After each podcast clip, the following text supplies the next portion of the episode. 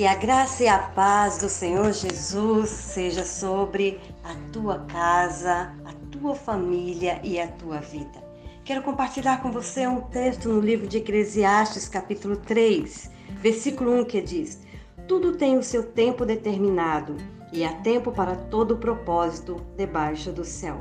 Se você continuar lendo o texto até o versículo 8, você vai ver que diz que há tempo para nascer e morrer plantar e colher, matar e curar, derribar e edificar, chorar e rir, plantear e saltar de alegria, espalhar pedras e ajuntar pedras, abraçar e afastar-se de abraçar, buscar e perder, guardar e deitar fora, rasgar e coser, amar e aborrecer.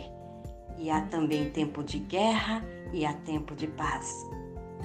Deus tem um tempo para todas as coisas, ainda que às vezes pareça que as coisas não estão sendo controladas por Deus. Então eu entendo que hoje é o tempo de Deus para você. Para você que, independente do que esteja passando, quer sejam momentos bons ou ruins, coloque o seu coração nas mãos do Senhor. Esse é um tempo de Deus para você confiar e crer, ainda que você não veja as coisas acontecendo. Ainda algumas pessoas têm compartilhado um sentimento de inutilidade, porque faziam tanto antes e agora não estão mais fazendo o que gostariam de fazer. No livro de Lamentações, no capítulo 3, no versículo 21, diz: trazendo à memória o que me dá esperança. Então, traga à memória coisas boas, momentos bons em que Deus usou a tua vida para cuidar de uns, orar por outros, visitar e tantas outras coisas boas que você fez. Este é um momento de Deus para você aquietar o teu coração. Momento de compartilhar os bons momentos até as pessoas que Deus colocar no teu caminho, na tua vida, ou até mesmo na tua casa. Em 1 Coríntios capítulo 15, versículo 58 diz que o vosso trabalho não é vão no Senhor.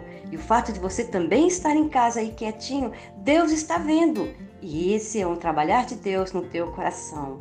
Portanto, fique firme e inabalável, como diz 2 Timóteo 4, 7. Não se deixe abalar. O apóstolo Paulo disse que combateu o bom combate, completou a carreira e guardou a fé. Portanto, guarde a fé em Deus. Permaneça firme inabalável. Deus ainda assim vai usar a tua vida. Amém? Vamos orar? Querido Deus, obrigada, porque o Senhor tem um tempo para todas as coisas que acontecem debaixo do céu. Obrigada, Senhor, porque esse é o tempo de Deus para a quietude do meu coração. E assim sendo, o Senhor trabalha na minha vida, no meu coração, nesse tempo de quietude.